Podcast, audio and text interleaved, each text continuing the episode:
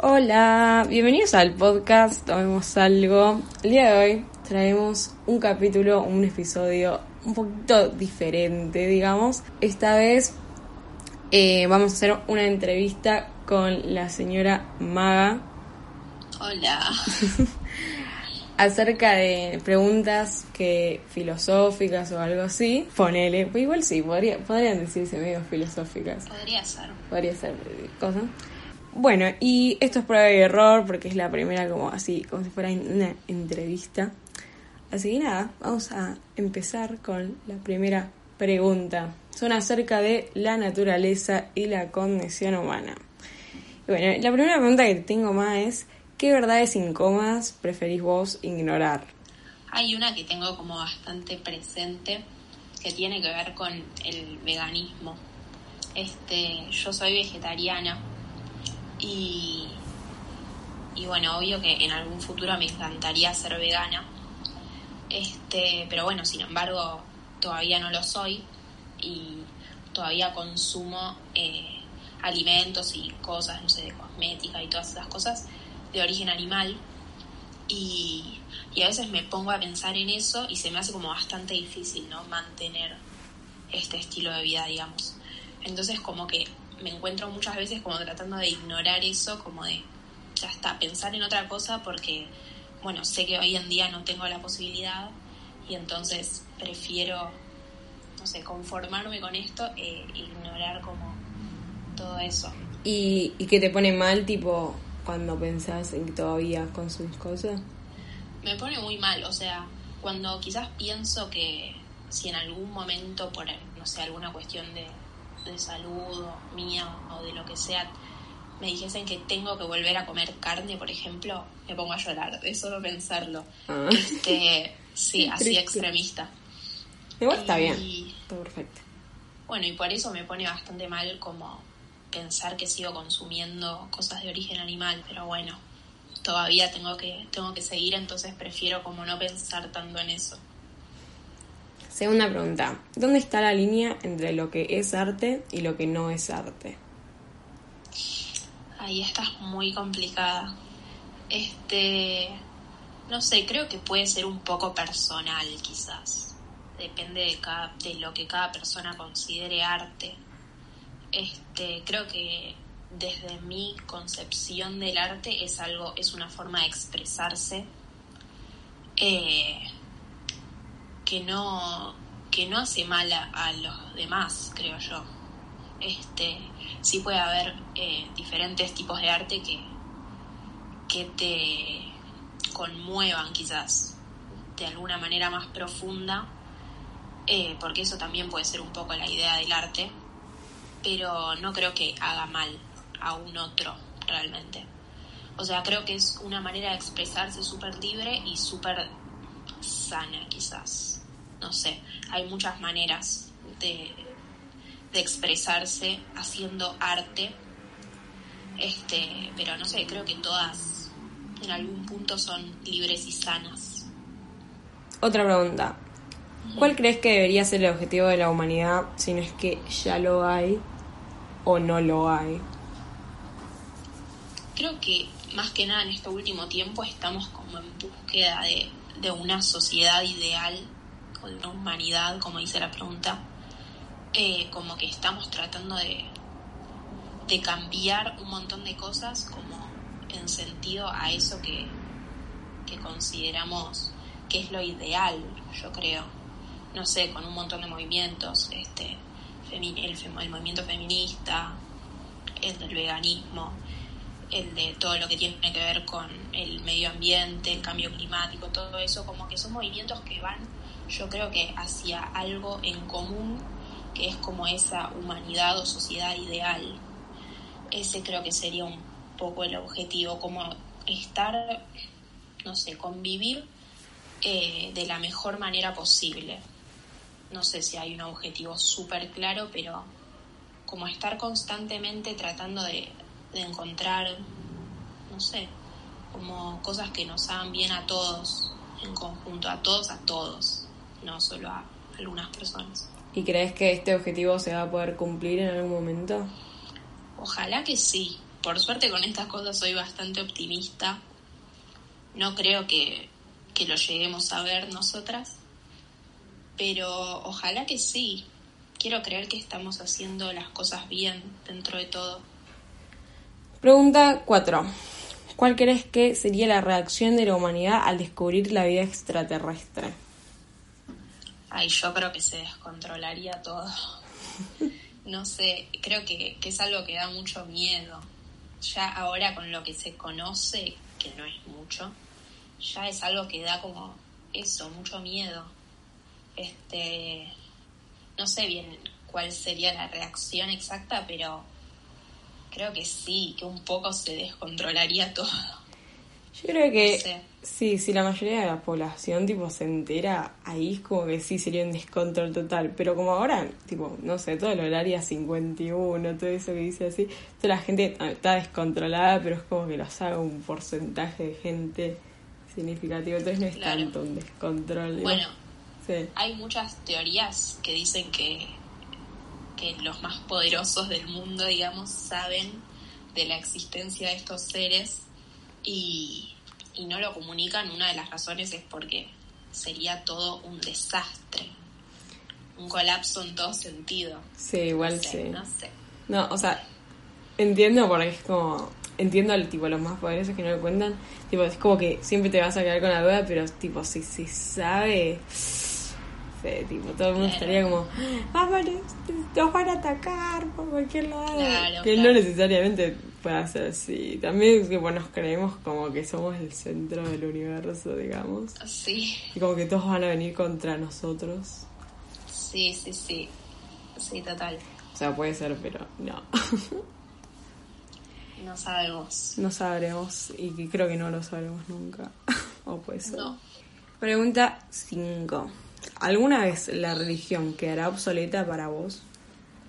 Mm, Creo que sí, creo que sí porque, o sea, me baso en que cada vez estamos como más focalizados, digamos, en la razón y en la ciencia y, y creo que la religión está como perdiendo centralidad cada vez más porque está siendo cuestionada Pero la religión como tipo creencias personales o como la institución que maneja esta religión, bueno, las religiones.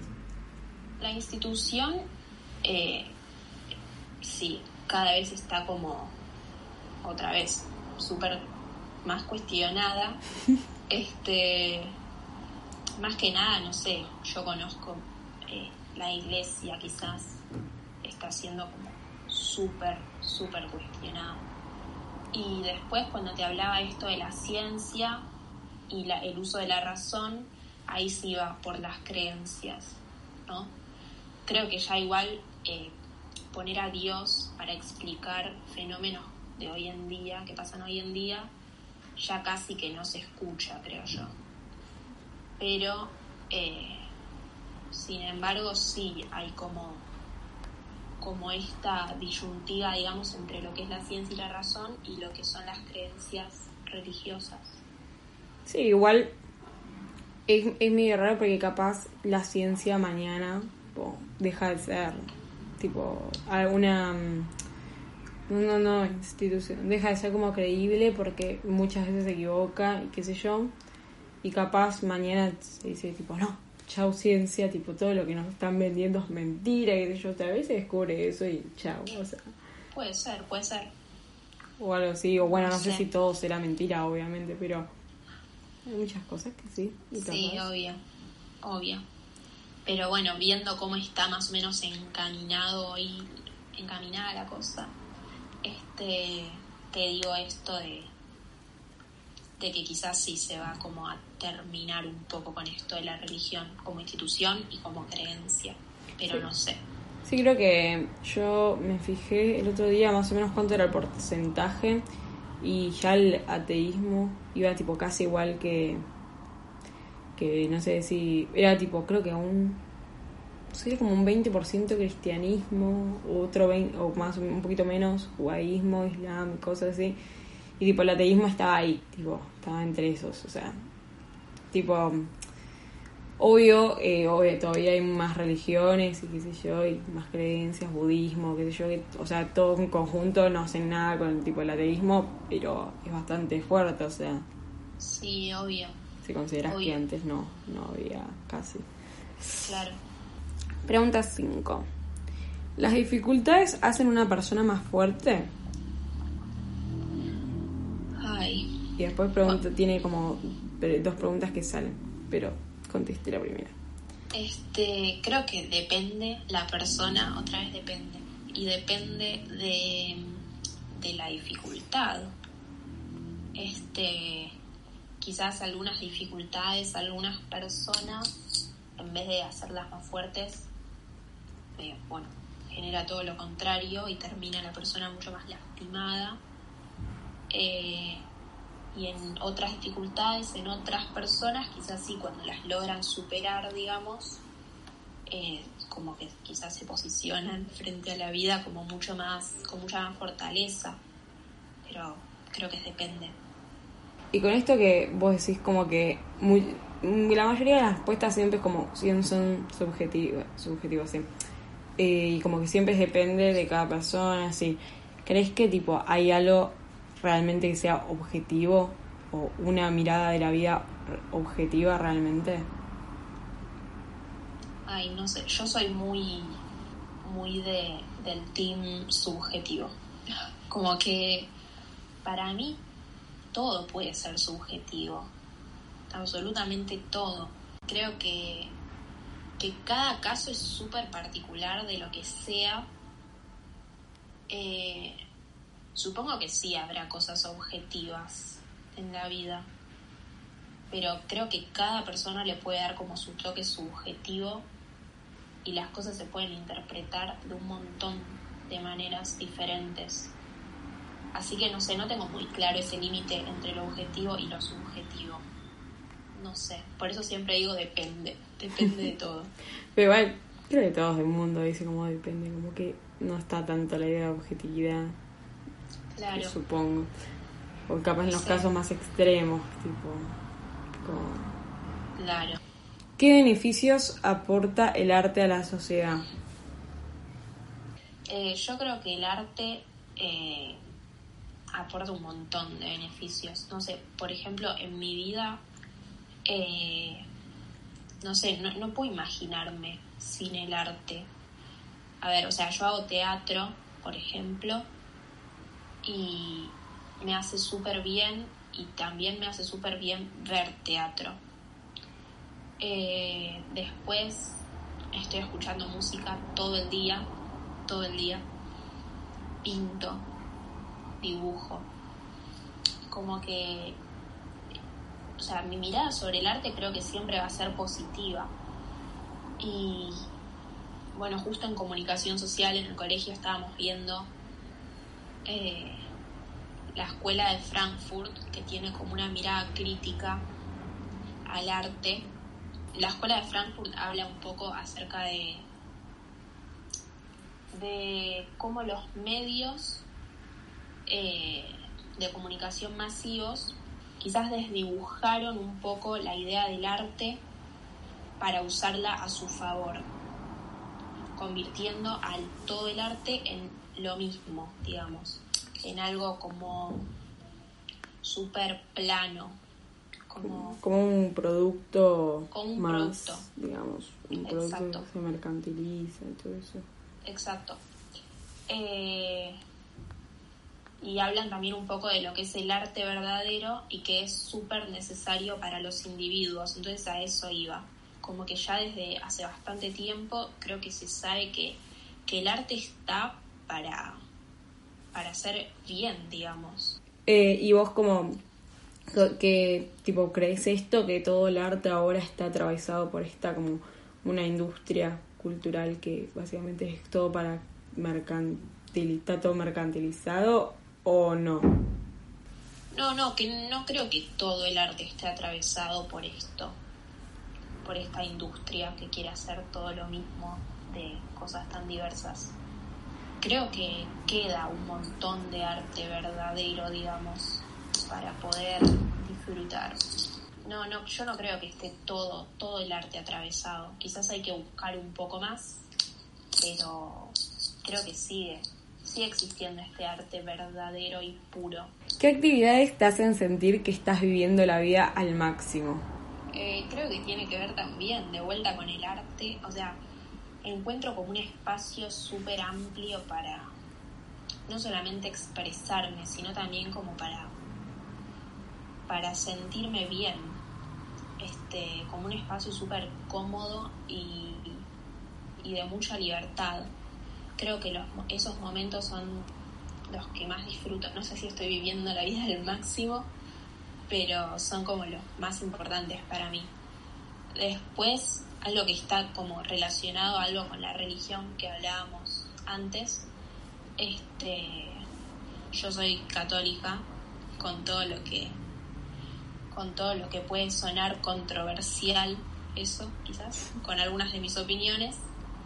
Eh, y tengo un grupo, una comunidad dentro de un movimiento que se llama el Movimiento de la Palabra, que bueno, es como mi comunidad de todos los sábados, mi grupito, que, bueno, es como un espacio súper hermoso y, y bueno, dentro de la comunidad me siento como mi mejor versión de mí. Así que creo que esos son como los momentos que más rescato. Después, obvio, o sea, compartir momentos con mi familia, mis amigos. ¿Qué crees que es lo más valioso para encontrar el sentido de la vida? ¿Un trabajo, una familia, un hobby, religión, filosofía, ayudar a otros o algo completamente diferente? Bueno, en general esto creo que depende de cada uno, de lo que de la idea que tenga cada uno y de lo que busque para su vida, o sea, cuáles son sus objetivos, sus proyectos. Eh, para mí, eh, creo que hay mucho de eso en el otro. Hay una frase que dice nadie se salva solo, que me, encanta. Eh, tiene que ver con, con esto de que, bueno, Cristina también lo decía, que la patria es el otro. Este como que no sé no sé bien cómo explicarlo pero en la comunión con el otro creo que ahí está un poco la magia. Con esto vos decías de, de ayudar a otros. Eso también me parece fundamental este reconocer nuestro lugar de privilegio y desde ahí poder ayudar en todo lo que podamos este creo que ese es un lugar de satisfacción y de gratificación personal muy grande. Este, que quizás cuando estamos un poco perdidos, fijarnos un poco en las necesidades del otro suma un montón y sirve un montón. Sí, darle este, voz a los demás que no, que, no, bueno, no es que no la tienen, porque todo el mundo tiene su propia voz, digamos, pero como que está más oculta en esta sociedad. Sí, sí, totalmente. Este, Así que no sé, lo que, lo que a cada uno le, le sirva para sentirse bien. Otra pregunta. Bueno, conócete a ti mismo es un concepto antiguo que se remonta mucho más allá de Sócrates y está en la raíz de gran parte de la filosofía. Con eso en mente, ¿cuáles son las cosas más importantes para aprender acerca de uno mismo o es todo el autoconocimiento igual de importante? Yo le doy mucha importancia siempre le di como a esto de, de autoconocerse este, en todos los aspectos, todos los ámbitos. Este, como que creo que es todo un poco lo mismo. O sea, a raíz del autoconocimiento es que nos podemos relacionar con los demás. Este, y quizás tener como una vida un poco más, eh, no sé si plena, pero sí, o sea, creo que es súper importante y no sé si hay cosas que, no sé, que sea como más importantes tenerlas en cuenta de nosotros mismos. Creo que es todo como un proceso en general y súper fundamental. Otra pregunta. ¿Te gustaría saber cuándo vas a morir o morir de repente sin previo aviso? No, no, morir, morir de repente sin previo aviso. ¿Y por qué? Este, porque, bueno, siempre digo como, si me dicen que muero, no sé, la semana que viene, no sé, me agarro un ataque. Y si me dicen, no sé, o sea, si me dicen algo que no me gusta, me voy a pasar mal el tiempo que me quede. Este, así que prefiero no saber esas cosas, ni cómo, ni cuándo, no sé. Ay, odio la pregunta cuando siempre te hacen tipo, ¿qué, qué preferís saber? ¿Cómo te vas a morir o cuándo te vas a Claro, morir? no, nunca la puedo responder Como que, porque si, no. como que si me dicen vas a morir de que te pise un camión, yo voy a estar to- todo el Sí, tiempo así total, cuando cruce la Totalmente. calle.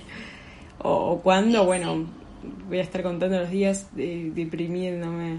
Que, O por un accidente de avión no viajo nunca más. chao. No.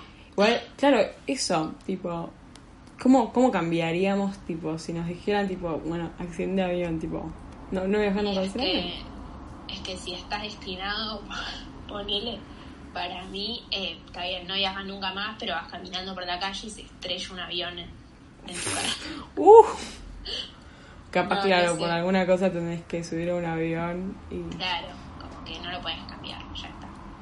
Ay, es, es, es re, es re raro decir lo del destino. Tipo, es como, ¿realmente estamos destinados a una cosa o, o no?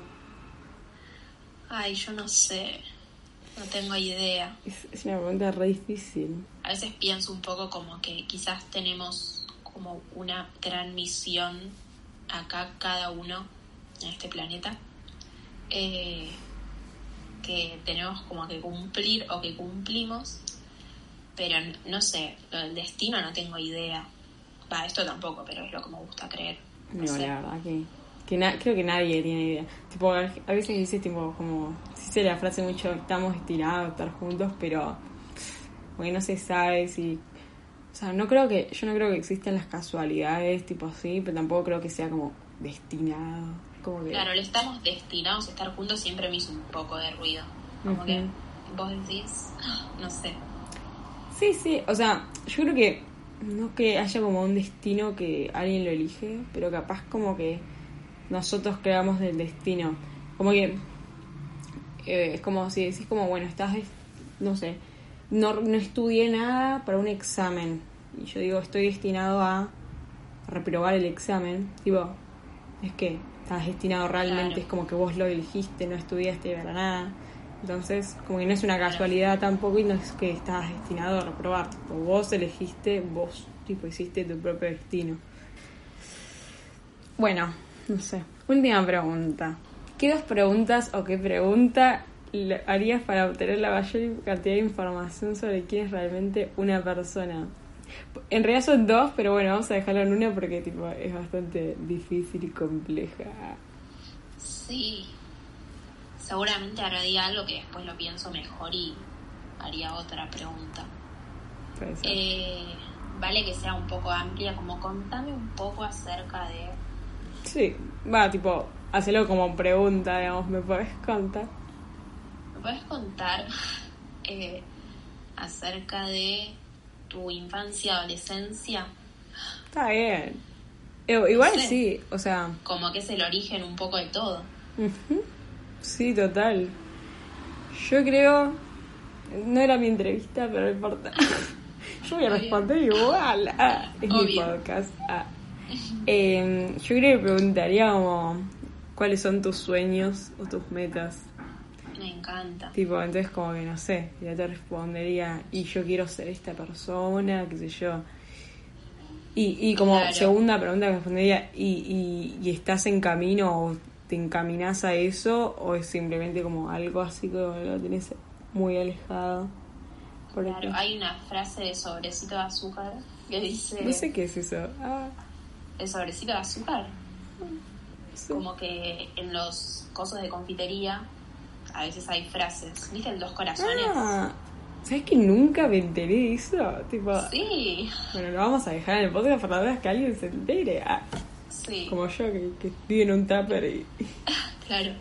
Este, que dice como, quiéreme por lo que soy y por lo que sueño llegar a ser. Como que es re importante eso. Tipo, si vos crees que querés llegar a ser una persona y lo que sos ahora como que no va nada encaminado a eso y es como que no. Pero lo que sos como, bueno, soy una persona que, que me gusta seguir mis sueños así. Bueno, tipo, ok, tipo, ahí sí vas a llegar a tus sueños, pero si después como que no hago nada, para, si, si lo que soy ahora es no hago nada para llegar a eso, tipo, creo que ahí Claro. se pueden separar un poco las cosas. Claro, como que cuentan las dos cosas. Pero ponele, si yo quiero, si yo sueño con ser una persona buena, ¿no? Entre muchas comillas. eh, como que eso ya habla un poco de vos también.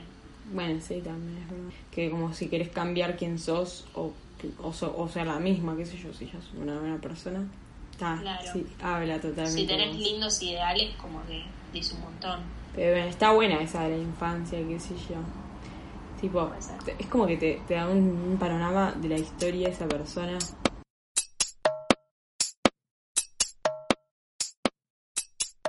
Hasta acá va quedar el día de hoy, el podcast del día de hoy. Creo que va a salir el fin de semana. Pero porque. ah, claro, estamos a viernes. Porque, porque hoy no tengo muchas ganas de, de editarlo. Ah, ni ganas tenía de editarlo, pero bueno, está bueno. Como que ya, ya subí uno el jueves, digamos. ¿El jueves? ¿Miércoles? ¿Jueves? Bueno, ni idea. En la semana, En la semana ya lo había subido, así que vamos para el fin de semana. Muchas gracias, Ma, por venir a mi podcast y con- dejarte hacer preguntas que eran muy, muy sencillas, capaz, o que eran para pensar. A vos, muchas gracias. A mí siempre me encanta. Yo te voy a llamar entonces. Ah, pero bueno, este era el primer capítulo así como de entrevistas. Bueno, son episodios, no capítulos, pero no importa. Era el primer episodio, así que era medio una prueba y error. Pero bueno, si, si vemos que termina todo bien y qué sé yo, bueno, igual está bastante bien. Capaz lo sigamos con otras personas. Así que nada, me despido de este podcast. Me pueden seguir en mis redes sociales, el chivo. Ah, eh, que son, bueno, Delphi Fiel con doble I en la última. Vamos a deletrear la última palabra, F-I-I-E-L. Y bueno, tomemos algo, a- guion bajo, también en Instagram, que es la red social para este podcast. Y ahí subo cuando subo capítulo y qué sé yo. Así que nada, eh, espero que vuelvan a escucharnos algún día y, me despido.